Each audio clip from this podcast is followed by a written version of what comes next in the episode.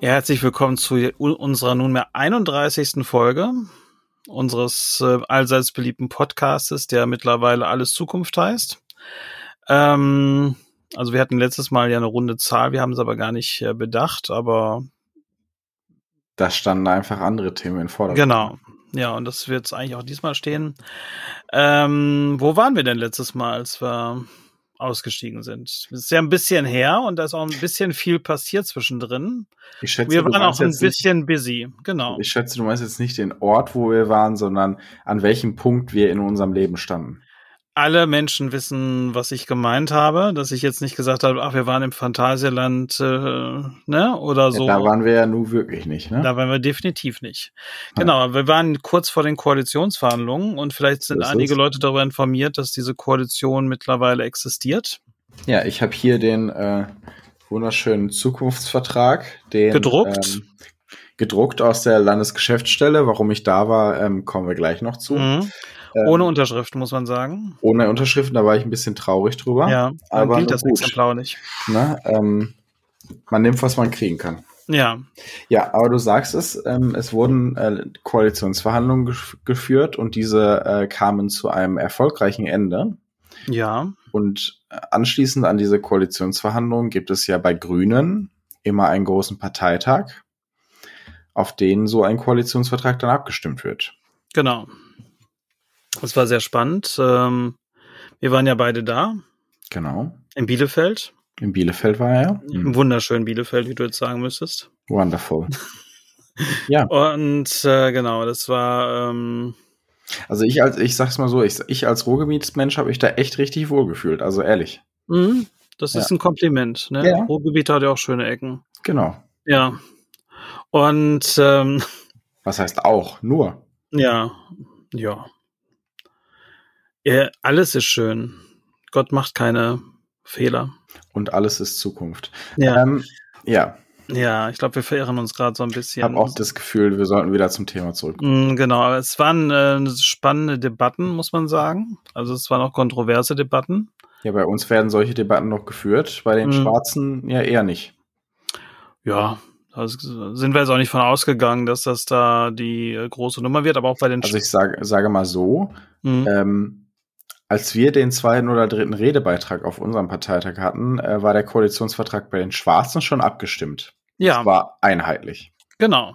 Guck mal, so geht das auch. Kann man so machen. Ja, ja genau. Nee, es war nicht einstimmig. Ich glaube, da gab es auch Gegenstimmen, oder? Nee, ich meine, es war einstimmig. Ich bin mir ziemlich sicher. Ja, okay. Ja.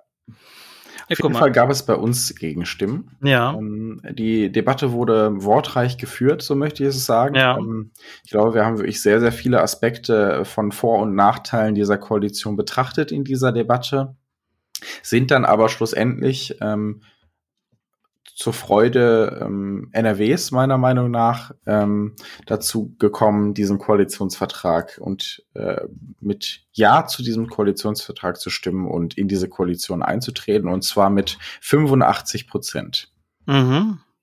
Genau, der Delegierten. Genau. So, also ich muss, ich kam ja ähm, an dem Tag der LDK ähm, aus Berlin zurück und mhm. mit so einem anderen Delegierten, der ähm, auch dabei war. Und ja, also ähm, du hast gesagt, es war ein bisschen kontrovers. Das heißt, natürlich ist das auch nicht äh, alles im Koalitionsvertrag so, wie wir das eigentlich, wenn wir eine reine grüne Regierung hätten, das reinschreiben würden. Welch Wunder. Ja, kann man auch nicht von ausgehen.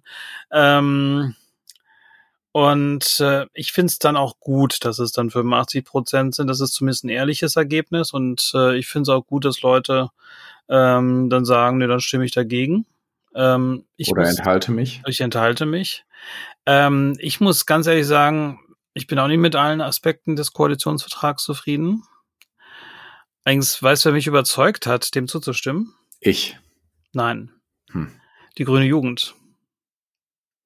Das ist ja jetzt spannend. Ja.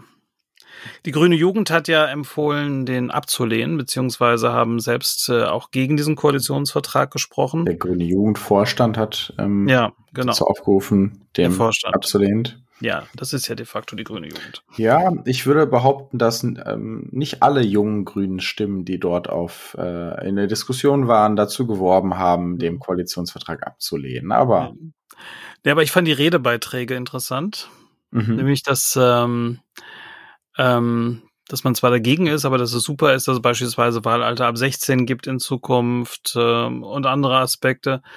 Äh, und da bin ich eigentlich da, das hat mich dann überzeugt, die positiven Aspekte.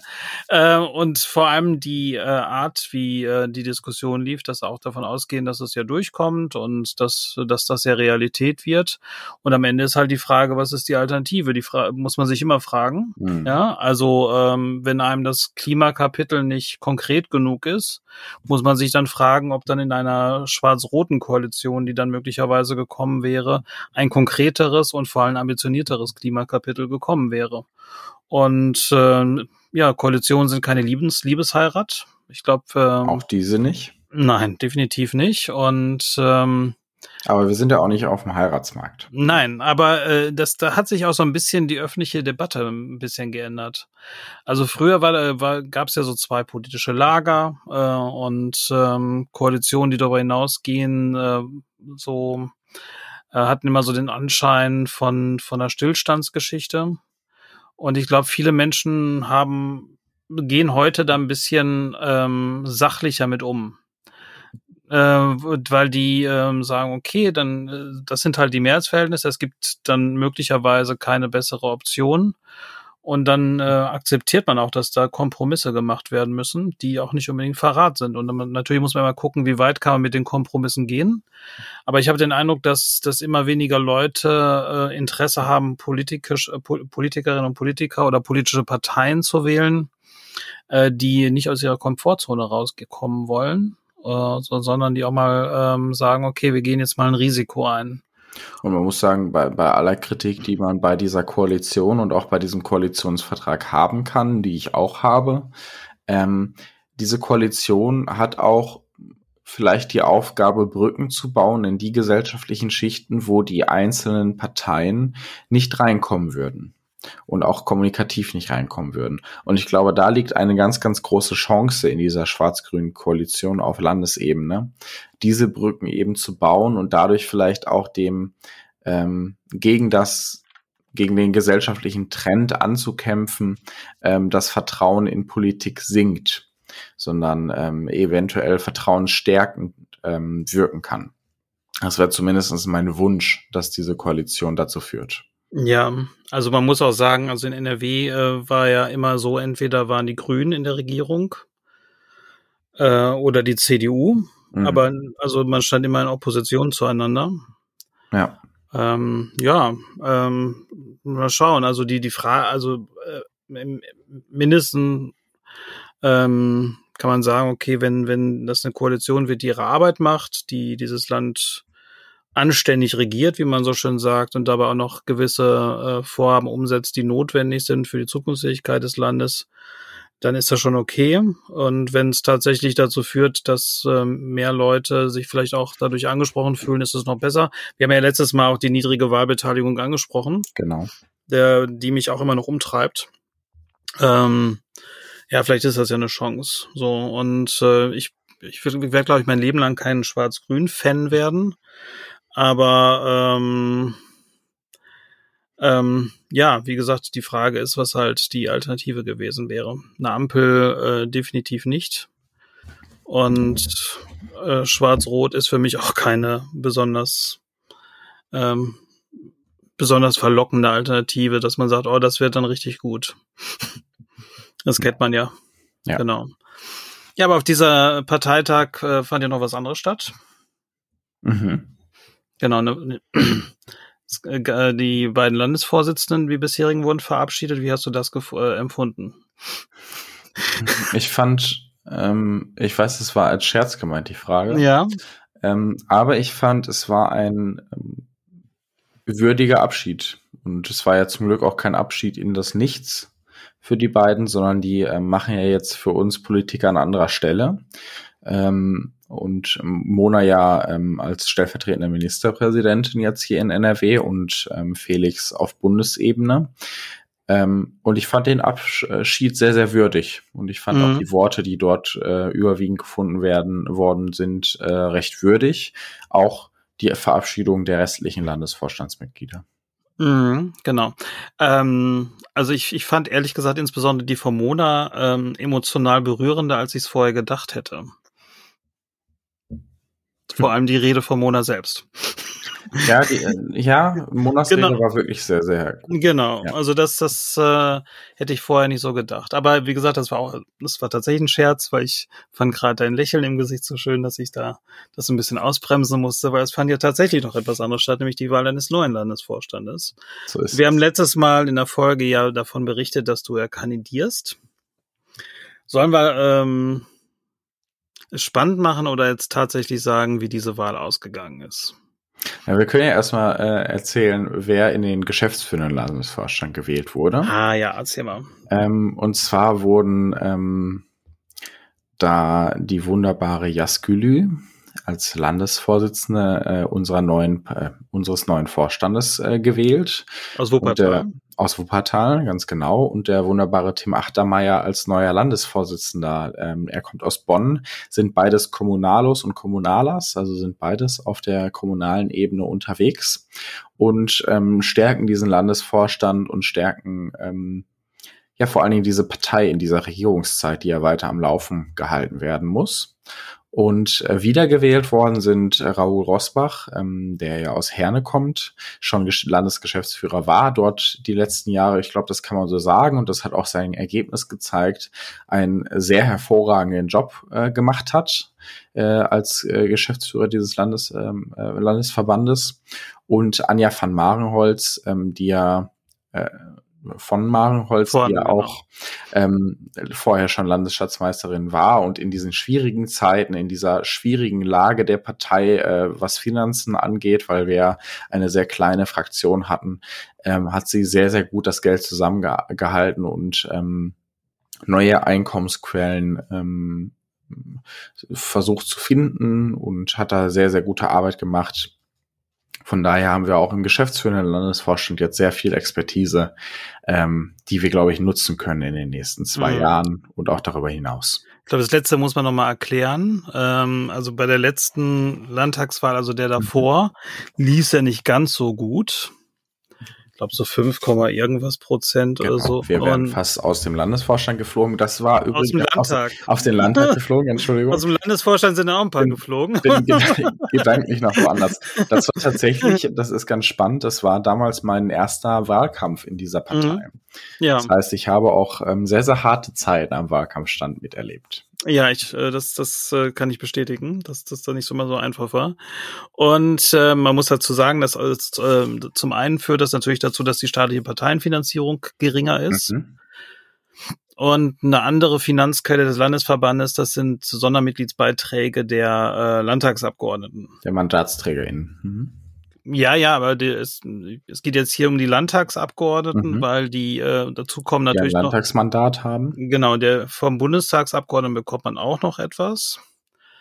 Äh, also anteilig, weil der Bundesverband da natürlich auch äh, etwas bekommt. Genau. Aber äh, die Aber bei den Landtagsmenschen ist ähm, die Landespartei da federführend. Genau. Mhm. Und das ist natürlich eine ganz wichtige Säule der Finanzierung jeder Partei, die auf Landesebene unterwegs ist. Und wenn da auf einmal sich die Zahl der Abgeordneten halbiert, äh, oder noch weniger, äh, dann äh, macht sich das natürlich bemerkbar. Und ich weiß noch, mhm. damals ging es dann äh, in die Richtung, also es wurde auch sehr viel öffentlich diskutiert, ähm, ähm, dass Räumlichkeiten der Landesgeschäftsstelle vermietet wurden für Veranstaltungen.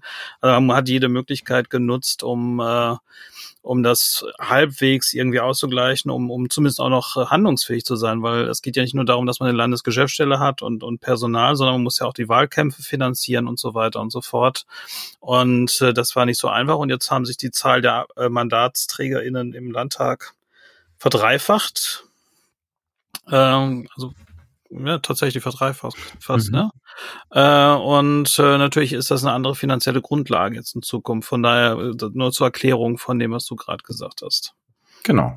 Genau. Dankeschön. Genau. Aber der Landesvorstand besteht ja nicht nur aus dem geschäftsführenden Landesvorstand, sondern auch noch aus äh, vier beisitzenden Personen. Da so wurden zuerst es. die Frauen gewählt. Da wurden zuerst die Frauen gewählt. Mhm. Ganz genau. Und da wurden äh, die wunderbare Alexandra Schuh und die wunderbare Laura Steger äh, in den Beisitz äh, der Frauenplätze, also der geschlossenen Plätze bei uns gewählt. Ähm, Laura Steger ist später auch äh, noch frauenpolitische Sprecherin äh, ähm, gewählt worden. Ähm, das heißt, sie kümmert sich ganz viel um Frauenförderung in unserer Partei. Das ist ja bei uns ein sehr, sehr wichtiges und dringendes Anliegen. Ähm, funktioniert bei uns recht gut, aber auch wir haben da noch Potenzial nach oben. Deshalb bin ich da sehr froh, ähm, dass sie diesen Posten jetzt ausfüllt und ähm, das übernimmt. Auch mit einem ähm, queer-feministischen ähm, Ansatz an Frauenpolitik, ähm, der uns als Partei, glaube ich, sehr, sehr gut tun wird und auch uns beiden, äh, die ja in der Queerpolitik äh, tätig sind, auch sehr gefällt, wenn ich das so sagen darf. Genau, und Alexandra Schoh, die aus Westfalen kommt und ähm, dort auch schon äh, zur Bundestagswahl Kandidatin äh, war und ähm, Genau, ganz vielfältige Themen, wie beispielsweise Atomausstieg ähm, federführend ähm, äh, dafür kämpft, dass er jetzt auch wirklich ähm, gerade in der jetzigen Debatte, die wir jetzt auch nochmal neu aufkommt haben, ähm, da sehr, sehr stark, ähm, eine sehr, sehr starke Stimme ist ähm, und in der Gesundheitspolitik auch tätig ist. Genau, mhm. genau und dann gibt es ja noch zwei offene Plätze. Wer ist da mhm. gewählt worden? Genau, die bei, bei den offenen Plätzen, vielleicht das einmal zur Erklärung, da können alle Mitglieder kandidieren. Und auf den offenen Plätzen sind der wunderbare Ferhat Yakshan ähm, gewählt worden, der auch gleichzeitig später, ähm, wir haben dieses Mal das erste Mal den, die vielfaltspolitische SprecherInnen gewählt in diesem Landesvorstand und dafür ist er angetreten. Mhm. Ähm, und dort ist er ebenfalls gewählt worden und darf diesen Part jetzt im Landesvorstand ausfüllen. Das heißt, unser Vielfaltstatut endlich in Umsetzung bringen und äh, dort auch gerade, ähm, was Menschen mit Einwanderungsgeschichte angeht, ähm, ist er da in diesem Politikfeld sehr, sehr stark. Genau. Genau, sollen wir es kurz erklären? Es gibt bei den Grünen ja dieses Vielfaltstatut, das für alle Ebenen der Partei gilt. Das ist pr praktisch analog zum Frauenstatut. Mhm. Und ähm, in diesem Landesvorstand ist jetzt äh, qua Beschluss eine Person, die da das Auge drauf hält. Und äh, das ist dann eher, also da geht's äh, Menschen mit Migration, also praktisch alles, was, was Vielfalt ausmacht. Ne? Also Genau, alle unterrepräsentierten Gruppen, genau. Gruppierungen äh, unserer Gesellschaft, die in der Politik nicht genügend vorkommen. Genau. So, und dann last but not least, ähm, du hast ja auch noch kandidiert, hat man ja schon mal erwähnt. Ich habe auch noch kandidiert, genau. Ja. Und? Du bist gewählt worden. Genau, ich bin dankenswerterweise mhm. von dieser äh, Landesdelegiertenkonferenz ähm, auch in den neuen Landesvorstand gewählt worden und ähm, bin da ganz beglückt und äh, freue mich sehr. Ähm, wir hatten jetzt auch schon die erste Sitzung und ähm, genau, ich freue mich da jetzt echt riesig auf die Arbeit und ähm, bin sehr, sehr stolz darauf, ähm, dass ich jetzt äh, dieser in diesem Landesvorstand dieser großen Landespartei sein darf und äh, die Geschicke ähm, gerade auch in der Regierungszeit ähm, mit bestimmen darf und mit äh, den Mitgliedern unserer Partei ja diese Partei einfach gestalten darf und genau habe da einige Schwerpunkte, auf die wir vielleicht gleich nochmal kommen, aber mhm. ähm, freue mich vor allen Dingen jetzt auf die gemeinsame Zusammenarbeit in diesem neuen Landesvorstand und ähm, genau, es war ein, ja, das kann man hier, glaube ich, erwähnen. Es war, es brauchte etwas mehr Wahlgänge, ja, als bei den anderen. Ähm, hierbei ist tatsächlich ähm, äh, liest auch äh, gar nicht so falsch äh, im wahrsten Sinne des Wortes, ähm, weil ich als letzter gewählt worden bin. Ähm, aber nun eben auch in diesem Landesvorstand teil werden darf, äh, teil sein darf. Ähm, aber es waren einige, ja, so darf ich sagen, sehr anstrengende Wahlrunden für mich. Ja, genau. Aber ich meine, das ist ja nicht das Schlimme. Äh, gewählt ist am Ende gewählt, ne? Und äh, äh, du hast es dir verdient. Ich war ähm, ja fast gerührt, muss man schon sagen. Ähm, ich hatte auch noch, äh, ich glaube, ich hatte eine Allergie an einem Tag. Tim Achtermeier hm. hat noch irgendwie gemeint, ach, du heulst ja schon, Mike, so, als ich dir gratuliert habe. Hm. Das kann nicht sein, das war äh, meine Allergie oder mhm. Corona, weil ich hatte die Woche dann nachher Corona. Hm, klar. genau. Und äh, genau. Es, es Und ich, ich möchte vielleicht noch äh, eine Sache an dieser Stelle loswerden, weil mich das tatsächlich auch sehr berührt hat und ähm, mir sind im Nachhinein auch tatsächlich die Tränen gekommen und nicht wegen meines Heuschnupfens, sondern weil ich wirklich sehr emotional angefasst war. Das ist, ähm, dass die Traube um mich herum und die Unterstützung um mich herum vom Wahlgang zu Wahlgang immer größer wurde und immer mehr Menschen dort um mich rumstanden und ähm, teilweise auch durch den Saal gegangen sind und, und andere Menschen noch ähm, äh, angesprochen haben, was meine Kandidatur angeht. Und äh, ich muss sagen, dass das äh, berührt mich auch, wenn ich das jetzt erzähle, immer noch sehr. Also das ist ein ähm, sehr, sehr schönes Gefühl zu wissen, dass man eine so tolle Unterstützung in dieser Partei hat und dass so viele Menschen ähm, es wirklich wertschätzen, dass man in dieser Partei aktiv ist und jetzt auch in diesem Landesvorstand aktiv ist. Und dafür möchte ich mich einfach auch an, an dieser Stelle bedanken, weil mich das wirklich sehr, sehr beglückt hat, äh, das zu wissen, dass so viele Menschen ähm, hinter mir stehen und diese Kandidatur unterstützen. Du warst ja auch einer derer, die das sehr aktiv getan haben. Dafür auch an dieser Stelle ganz, ganz lieben Dank, lieber Mike. Und ähm, ja, das, das berührt mich wirklich im Herzen. Äh, das, das kann ich so sagen. Das ähm, ähm, ja, so viel vielleicht erstmal. Ich hatte auch den Eindruck, dass am Ende bei dir die meisten Leute waren, die gratuliert haben, noch mehr als bei den anderen. Das ist natürlich auch der Vorteil, wenn man so Drama Queen mäßig dann äh, Wahlgänge geht, dass man da auch durchaus Aufmerksamkeit bekommt. Von daher, das ist ja alles ein Vor äh, Vor- und Nachteil. Du hast von denen die Leuten, die kandidiert haben, ich glaube, die Person, die am kürzesten insgesamt in der Partei dabei war und vielleicht auch äh, noch nicht so so viele Hände geschüttelt hat wie andere, die dabei waren. Mhm. Von daher war das ein ziemlich großer Erfolg. Genau, und ich, ja. man muss das ja nicht verhehlen. Ich bin das jüngste Mitglied in diesem Landesvorstand ja. mit 23. Ja, ähm, auch das ist ja, ähm, dieser Landesvorstand ist insgesamt sehr, sehr jung. Ähm, ich glaube aber trotzdem, dass wir sehr viel Erfahrung in unseren äh, Politikfeldern mitbringen, ähm, so dass wir, glaube ich, auch alle in dieser Partei gut mit einbinden können ähm, und da auch als Bindeglied fungieren können äh, für diese Partei. Das wäre eigentlich fast schon ein gutes Schlusswort. Aber wir haben noch zwei andere Themen, ne? Genau. Ja, mhm. wir haben die rein Rangfolge vielleicht ein bisschen schwierig gewählt. Genau, wir, genau. Ja. Wir können jetzt mal auf die Bundesebene gucken. Wir können mal auf die Bundesebene ähm, gucken und ähm, da ist, äh, wenn ich das so sagen darf, dir und ähm, Queergrün eine Leistung ähm, gelungen, die ich ähm, ja, wo ich, wo ich großen Respekt vorhabe, äh, dass euch die gelungen ist. Ja, und zwar geht's da um den Artikel 3 des Grundgesetzes und mhm. vielleicht erklärst du uns da mal, was ihr da gemacht habt. Also wir, ähm, ich bin ja Sprecher von äh, Queer Grün auf Bundesebene äh, und wir haben in den letzten Monaten regelmäßig Kontakt zu den Kolleginnen und Kollegen aus der Ampel, also von äh, SPD Queer und Liesel, Liesel heißt äh, liberale äh, Schwule und Lesben. Und ähm, ja, wir haben öfter mal Austausch. Wir haben beispielsweise, ähm, wenn uns was stinkt, dann haben wir auch schon mal so einen äh, offenen Brief geschrieben an äh, beispielsweise ins Innenministerium zum ähm, Diskretionsgebot. Ja. Diskretionsgebot.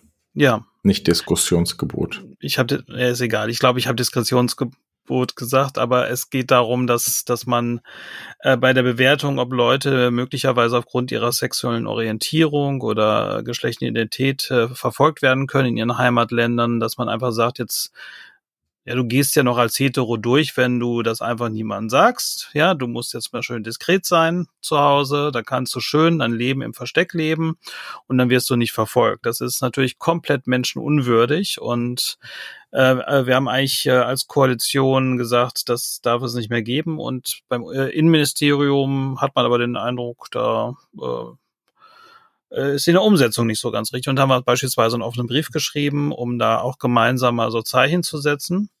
Äh, und in diesem und am letzten Wochenende war das ähm, das äh, Stadtfest, also das Mottstraßenfest in Berlin. Das ist eine Woche vor dem CSD in Berlin. Und äh, wir hatten vor einigen Monaten überlegt, dass wir was zum Thema Artikel 3 des Grundgesetzes machen. Also der Artikel 3 ist, ist ja praktisch die äh, Abkehr vom Menschenbild des Nationalsozialismus im Grundgesetz und das, äh, wo man Aspekte der Verfolgung aufgenommen hat, die Leute im Dritten Reich erlebt haben und, und klargestellt hat im äh, Grundgesetz, wird diese Form der Diskriminierung klar verboten. Eine Menschengruppe fehlt noch und das sind die queeren Menschen. Und ähm, es gibt ähm, Menschen, die sich auf den Weg gemacht haben, das zu ändern, das Grundgesetz zu ändern. Ähm, das war bisher immer an der Blockade der Union gescheitert. Mhm. Und ähm, aber auch da gibt es durchaus Veränderungen. Und wir haben gesagt, wir äh, setzen uns mal mit dem LSU zusammen, also sind Lesben und Schwulen in der Union und äh, besprechen, wie äh, die das sehen, ob es da eine Chance gibt, dass es in der Union vielleicht eine Mehrheitsfähigkeit gibt. Und wir haben auch gesagt, dass wir möglicherweise ähm, auch ganz gut das flankieren können, indem wir öffentlich klarstellen, über Parteigrenzen hinweg, über auch Koalitionsgrenzen hinweg stehen wir bei dem Punkt zusammen und fordern die Mitglieder unserer jeweiligen Parteien auf, äh, diese Grundgesetzänderung voranzutreiben. Parallel dazu hatten wir jetzt beispielsweise auch in NRW im Koalitionsvertrag drinstehen, dass das Land NRW äh, das unterstützt diese Grundgesetzänderung. Ist ja auch nicht unbedeutend, weil das muss ja auch durch den Bundesrat. Genau, vielleicht, vielleicht einmal zur Erklärung, warum es da noch die Union auch zusätzlich braucht. Ähm, einerseits, weil es eine Zweidrittelmehrheit im mhm. ähm, Bundestag braucht, um das Grundgesetz zu ändern, und andererseits, weil es, ähm, weil ja die Mehrheitsverhältnisse im Bundesrat, die ja am Ende diese Gesetzesgebung ähm, nochmal beschließen müssen, ähm, ja auch ähm, Länderkoalitionen gibt, äh, die über die Ampel hinausgehen. Einige. Mm, ja. Wir sind da in vielen Koalitionen, ähm, aber in vielen auch mit den Schwarzen, also mit der CDU. Und ähm, genau deshalb ist es einfach sinnvoll, dort mit äh, der Union auch zusammenzuarbeiten, um das Ganze voranzubringen. Genau, die Barrieren sind äh, zu Recht für eine Änderung des Grundgesetzes hoch. Also man möchte es halt mal so gemacht, dass man nicht mit einer einfachen Regierungsmehrheit einfach mal die Verfassung ändert, sondern dass, dass das ziemliche Hürden sind. Ich glaube, man braucht auch im Bundesrat ein Zweidrittel mehr. Das, äh, das kann sein. Ja, glaube glaub ich zumindest. Auf jeden Fall ohne die Union kriegt man sowas nicht hin. Ja, und, ähm, so, und ähm, wir haben dann äh, ich, im Prozess dann äh, so diese Erklärung geschrieben, diese gemeinsame, und die haben wir letzte letztes Wochenende dann auf diesem Fest vorgestellt. Die können ja vielleicht auch unten an den Podcast dranhängen. Genau, die wird, wird verlinkt und ähm, war eine sehr schöne Aktion, weil äh, bei diesem Fest sind die Parteien in, äh, alle in, in der äh, in der gleichen Straße nebeneinander. Also das haben die ja, Leute. Mottstraße vielleicht. Nee, es ist nicht in der Mottstraße. Das, das ist in der Seitenstraße. In der Seitenstraße äh, von der Mottstraße ab. Ähm, ja, ist in der Seitenstraße, äh, in der Eisenacher Straße ist das. Mhm. Genau. Ich muss jetzt nochmal in meinen Kalender gucken, wo das genau war. Aber jetzt sag doch, was, was habt ihr da gefordert? Was steht da drin? Also erstmal mal äh, Grund, äh, ich wollte kurz erzählen, was wir da gemacht haben, diese Aktion. Ähm, also die Parteien sind da nebeneinander und da haben wir ein nettes Foto gemacht und das ist äh, das Foto ist auch ganz süß geworden, weil das das da so eine grüne Fahne vor SPD und FDP stand und so. Äh, das ist äh, und da haben wir das dann letztlich vorgestellt öffentlich und äh, wir, wir teilen das jetzt auch alle sehr kräftig. Auch der äh, LSU Bundesverband, der damit dabei ist, teilt das sehr. So, wir, wir fordern, äh, also erstmal würdigen wir die die Bedeutung, die das Grundgesetz äh, für uns hat hat. Ja, und äh, also für den Staat an sich hat. Und ähm, also wir sagen jetzt nicht, dass das alles total beschissen, was da gelaufen ist, weil wir drin fehlen, sondern erstmal die historische Herleitung und wir fordern, dass jetzt äh, diese ähm, gesellschaftlichen Veränderungen Verfassungsrealität werden. Und äh, wenn man ja, ja. Und wenn man sich anguckt, dass es überall auf der Welt Kräfte gibt, die da die Uhr zurückdrehen wollen, wenn man gerade in Deutschland. Auch in Deutschland, wenn man gerade in den USA guckt, wo man es verpasst hat, das Abtreibungsrecht äh, ähm, auf äh, rechtlich äh, äh, gute Grundlagen zu stellen und dann das, das Supreme Court einfach das Präzedenzurteil äh, dadurch äh, fallen lässt und äh, da also massiv die Chance genutzt wird, das Rad zurückzudrehen, äh, wäre das ein wichtiges Zeichen und eine gute Absicherung für die Zukunft. Durch diese Änderung des Grundgesetzes klarzustellen, es äh, hier wird die Uhr nicht zurückgedreht und es gibt keinen Weg zurück in finsterere Zeiten. Man braucht ja leider gar nicht so weit zu gucken, sondern auch in, bei unseren Nachbarn in Polen ja. äh, und Ungarn ähm, werden da ja Räder zurückgedreht und wird illiberale Politik betrieben, ähm, die mhm. ganz klar queerfeindlich ist und die auch menschenfeindlich ist, was andere Gruppierungen in der Gesellschaft angeht. Ja, genau. Und ähm, deswegen sollten wir die Chance jetzt tatsächlich nutzen und ähm, die Mehrheiten dafür herzustellen, ähm, dass das nicht möglich ist in Deutschland.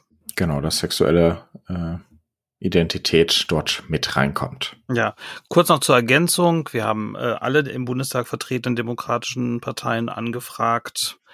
Ähm, ähm, eine hat nicht geantwortet, deswegen ist sie nicht mit drauf, aber natürlich äh, würden wir uns auch freuen, wenn die einen Beitrag äh, über die Bundesländer, insbesondere wo sie mit regiert, leistet, das zu ändern. Genau, die Linke ist nicht mit genau. dabei. Ja. Genau. Richtig.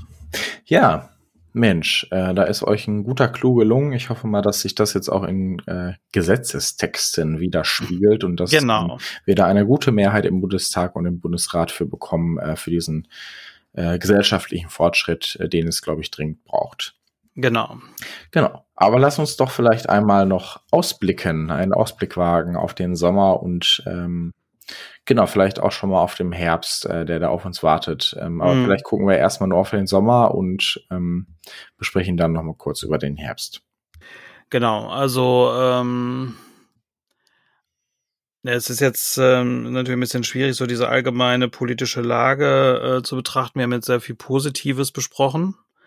Aber ähm, wir wissen ja beide nicht, äh, was in den nächsten Monaten auf uns zukommt insgesamt ja, insbesondere eine mögliche Gasknappheit.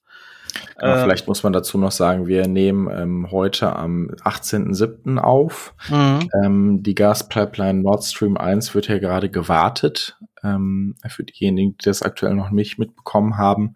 Und es steht im Raum, dass diese Leitung von Putin geschlossen bleibt. Ähm, ja. Das wird am 21.07. vermutlich entschieden. Er hat ja jetzt schon stark gedrosselt, die Zufuhr. Ähm, genau, und da steht einfach gerade im Raum, dass wir da in ein, eine Zeit kommen werden, die ähm, noch wesentlich herausfordernder ist, ähm, was unsere wirtschaftliche und unsere soziale Lage in Deutschland angeht, als die jetzige. Also dieser Krieg ist nun mal eine Realität, mit der wir aktuell umgehen müssen und auch dieser ähm, Autokrat und Despot äh, Putin ist ein Mensch, mit dem wir gerade umgehen müssen. Ja, mhm. und ähm, Genau, ähm, die, es zeigt sich einfach, dass die Sicherheits- und Energiepolitik der letzten Jahrzehnte ähm, oder vor allen Dingen der letzten Jahre, wo ja ganz stark betrieben wurde, dass Nord Stream 1 und Nord Stream 2 gebaut werden, nicht die richtigen waren und nicht zukunftsweisend waren und ein, ein großer Fehler, äh, dass wir uns so abhängig gemacht haben vom russischen Gas. Und ähm, das zeigt diese Drosselung der Gaszufuhr gerade einmal, aber auch, dass eventuell die Gaspipeline Nord Stream 1 geschlossen wird und ja dann auch im Raum steht. Also wir wissen, dass die AfD die, Kolo äh, die fünfte Kolonne Russlands ist äh, in diesem Bundestag, äh, die ja in der ähm, Sitzung vor der Sommerpause gefordert hat, ähm, ja, lass uns doch mal Nord Stream 2 fertig bauen, ähm, weil darüber können wir ja eventuell Gas um, äh, um die Ukraine herum bekommen. Ähm, die das gefordert haben, dass die fertiggestellt wird. Äh, von daher kann man äh, damit rechnen, dass Putin eventuell sagt, ach Mensch, ja, in Nord Stream 1, ähm, da kriegen wir jetzt leider kein Gas mehr durch, ist uns jetzt aufgefallen, ist ganz schlimm, die Lage. Ähm, aber vielleicht machen wir es einfach über Nord Stream 2 und wir dann natürlich auch in eine Diskussionslage geraten, die nicht gerade einfach ist, was Populismus und so weiter angeht. Wir sind da sehr klar ähm, oder zumindest für uns beide kann ich da sprechen, glaube ich, dass ähm, man so einem Deal natürlich nicht zustimmen darf in der aktuellen Lage und sich nicht wieder von einem Kriegsland abhängig machen darf. Ähm, genau, und ähm, wir wissen aber nicht, äh, wenn diese Gaspipeline zubleibt, was das für unsere Wirtschaft und für unser äh, für unseren Wohlstand, aber auch für, für vor allen Dingen die Menschen in unserer Gesellschaft ähm, bedeutet, die es jetzt schon sehr, sehr schwer haben durch die angestiegenen Preise und durch die hohe Inflation. Und das sind einfach gerade sehr unsichere Zeiten, ähm, in denen wir da gerade leben und mit denen wir gerade umgehen müssen. Ich glaube, mhm. so kann man es ganz gut sagen, oder? Ja, äh, und die, Dis die, die öffentlichen Diskussion ist, ist ja so ein bisschen verquer momentan. Also das, das wirkt so ein mhm. bisschen dadaistisch. Also wenn man dann ähm, ähm, auf der einen Seite Diskussion hat, ja, dann lass doch die Atomkraftwerke länger laufen. Ja, was. Welche was, Debatte völlig absurd ist. Ja, ja, genau. Also ähm, ab, abgesehen davon, dass man nicht davon ausgehen kann, dass das in irgendeiner Form die Strompreise reduziert, äh, weil man ähm, je länger laufen, das ist ja eine Sache, aber man muss seine Verträge ja mal nochmal neu machen. Die Leute, die da arbeiten, haben möglicherweise neue Jobs. Man muss das Uran besorgen und da sind wir dann wieder am Ende möglicherweise in Russland. Man muss äh, Sicherheitschecks machen, ähm, man muss Sicherheitschecks machen. Man kann diesen Ausstieg nicht einfach so zurückdrehen, ohne genau. dass es große Folgen hat. Die keine Versicherung würde würde mehr die Versicherungsdienstleistung übernehmen für diese Kernkraftwerke. Ähm, also das ist alles, ähm, die sind die unrentabel, unfinanzierbar. Die Folgekosten und die Folgen davon sind immer noch nicht abzusehen. Ähm, wir haben da eine klare Entscheidung getroffen, ja. dass wir da aussteigen und ähm, wir werden ähm, also das wurde auch geprüft. Ja, es äh, wurde ja auch ähm, vom, vom Bundeswirtschaftsministerium geprüft, ob das sinnvoll wäre. Und dieser Bericht kam eben ähm, zu dem Entschluss, dass es nicht sinnvoll wäre. Und äh, da muss man dann einfach auch mal ganz ideologiefrei sagen, ähm, wenn es nicht hilfreich ist, dass die Atomkraftwerke weiterlaufen, dann sollte man es auch nicht machen, weil die werden keine Wärme produzieren im Winter, die wir dringend brauchen. Ähm, so, deshalb ähm, ist diese also, Diskussion eine Scheindiskussion? Also jetzt gibt's ja nochmal einen neuen Stresstest. Äh, genau. Äh, der auch klar, also es sind ja nur, glaube ich, sieben Prozent des Stroms in Deutschland, der noch durch Atomkraftwerke produziert wird. Ähm, jetzt kann man sagen, jedes Prozent ist wichtig. Bloß die, die Frage des Preis-Leistungs-Verhältnisses ist auch wichtig. Und das Risikoverhältnis ähm, Genau, natürlich gibt es strukturelle Probleme in einigen Regionen, beispielsweise in Bayern, wo man mhm. ja äh, jahrelang äh, sich sehr bemüht hat, die Windenergie nicht auszubauen und die Stromnetze vor allem nicht äh, zu modernisieren. Ja, und, und insgesamt auch die erneuerbaren Energien, also genau. auch was Solarenergie etc. angeht, nicht auszubauen. Ne? Also genau. das ist einfach dort in den letzten Jahren ganz klar verpasst worden.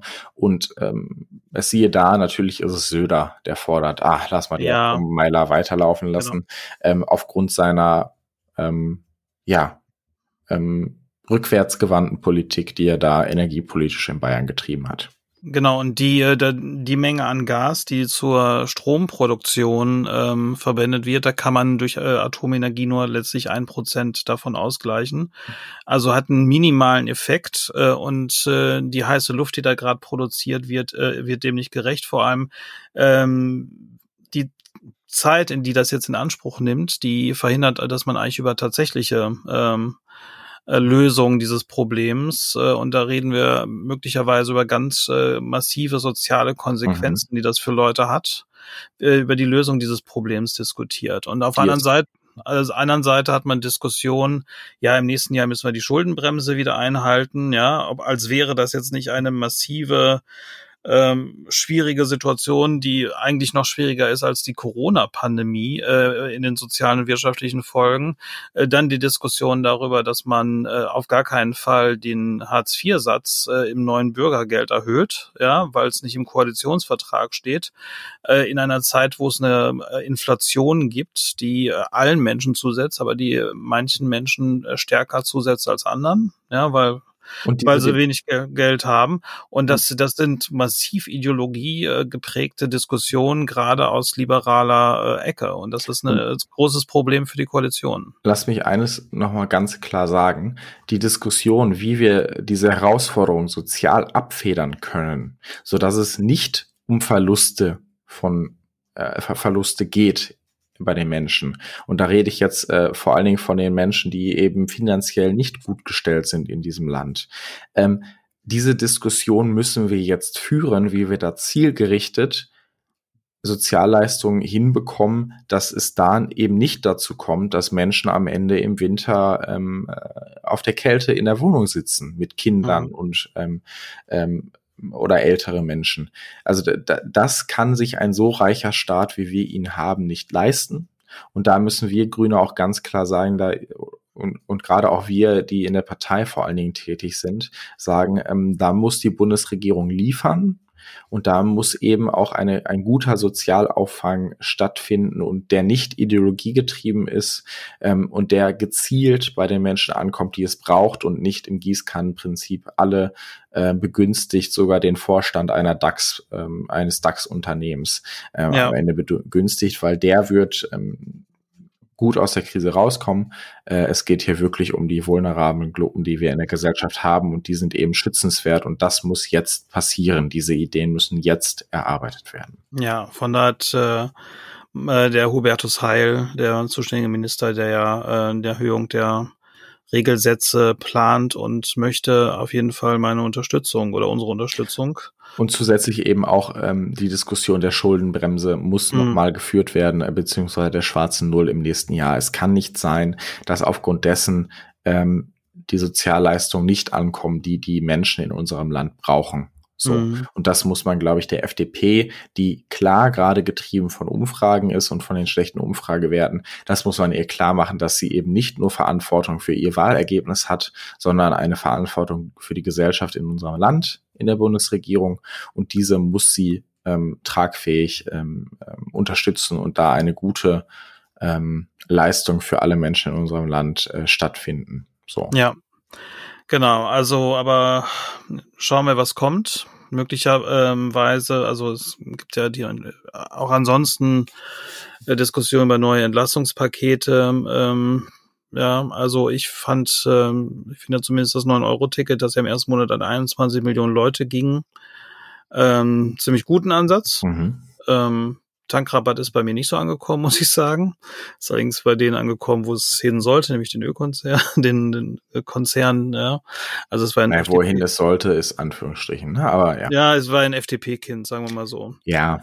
Ähm, genau, aber ähm, vielleicht sollte uns das eine Lehre sein, wo man mehr investieren sollte in Zukunft und wo man äh, gucken sollte, äh, kommt es wirklich bei denen an oder, äh, oder nicht. Ja, es ist, ist nicht einfach gerade und ich glaube, äh, vielen ist noch gar nicht bewusst, was da möglicherweise auf uns zukommen kann. Und ich finde es dennoch richtig, dass vielleicht noch, äh, dass diese Diskussion gerade intern in der Bundesregierung geführt werden sollen und nicht über Medien, äh, mhm. weil ich glaube, das ist der Sache nicht zuträglich. Ähm, da muss ein gute, eine gut äh, tragfähige ähm, äh, Lösung her. Und da darf auch nicht nur eine Lösung her, sondern das müssen viele Lösungen sein. Ähm, da sprechen wir dann von, von, von Paketen, die da kommen müssen. So, deshalb ähm, sind wir da ganz gespannt, was da kommt und ähm, hoffen, ähm, dass das eben im Blick ist und dass da auch Ideologien dann mal zurückgestellt werden, weil es äh, hier wirklich nicht um Ideologien geht, sondern ähm, um eine nachhaltige Unterstützung der Menschen, die es wirklich nötig haben. Genau, und dann sollte man auch ähm, mögliche zukünftige Gastbeiträge von Wolfgang Kubicki in der Welt, äh, die ähnlich sein sollten wie der, der heute kam und äh, etwas absurd war, ähm, am besten ignorieren und sich auf die Arbeit konzentrieren. Ne? Genau. Wo du gerade Kubicki ansprichst, äh, Mike, wir haben auch einen Abschied vor uns. Vielleicht spricht da eher die Hoffnung aus mir raus, dass wir Kubicki auch bald verabschieden können, aber das ist eine andere Sache. Ein Abschied. Wir haben einen Abschied in die Sommerpause vor uns. Ah, also ich dachte, jetzt geht schon jemand aus der Bundesregierung wieder raus. Ich habe nichts mitgekriegt. Ja, ich bin da gerade einfach näher dran. Ne? Ja, wir, genau. Wir gehen jetzt in die Sommerpause. Genau. Also vor September kommt nichts. Und ähm, Außer irgendwie es passiert politisch was Brennendes, äh, wo wir sagen, okay, da müssen wir jetzt vielleicht doch noch mal eine Folge zu machen. Aber wir haben jetzt erstmal geplant, ein wenig äh, frei zu machen. Äh, frei genau. in Anführungsstrichen, muss man da sagen. Ja, ja, wir wollen so ein bisschen ähm, noch die warme Zeit jetzt genießen. Und ähm, im September fängt eine dritte Staffel an. Genau. Ähm, wir schauen noch mal ein bisschen, wie das mit dem Rhythmus in Zukunft ist und wann wir kommen. Wir sind jetzt die letzten Folgen immer so ein bisschen später gekommen. Vielleicht sollten wir dann generell auch später im Monat kommen. und ähm, genau, und wir, wir gucken mal, was wir da genau machen. Ich hätte mal wieder Bock, ein bisschen mit externen Leuten zu sprechen. Vielleicht mal wieder Outdoor was zu machen. Und gerade wenn es jetzt äh, eine etwas schwierige Zeit wäre, mit Leuten, denen es nicht ganz so gut geht, zu sprechen, das wäre, glaube ich, auch ganz gut. Aber das planen wir jetzt alles in den nächsten Wochen und äh, melden uns dann im September in der dritten Staffel wieder. Genau. Und bis dahin sagen wir, ähm, kommt gut durch diese herausfordernde Zeit. Ähm, fühlt euch umarmt und ähm, genau, wir, wir, wünschen euch alles, alles Gute und sagen dann auf bald. Macht's genau. Gut. Und, und wenn ihr äh, etwas zu genießen habt, genießt es. Ne? Und ähm, nehmt euch die Zeit und lasst es euch gut gehen, so es gut es geht. Genau. Bis dann. Bis bald. Ciao. Ciao.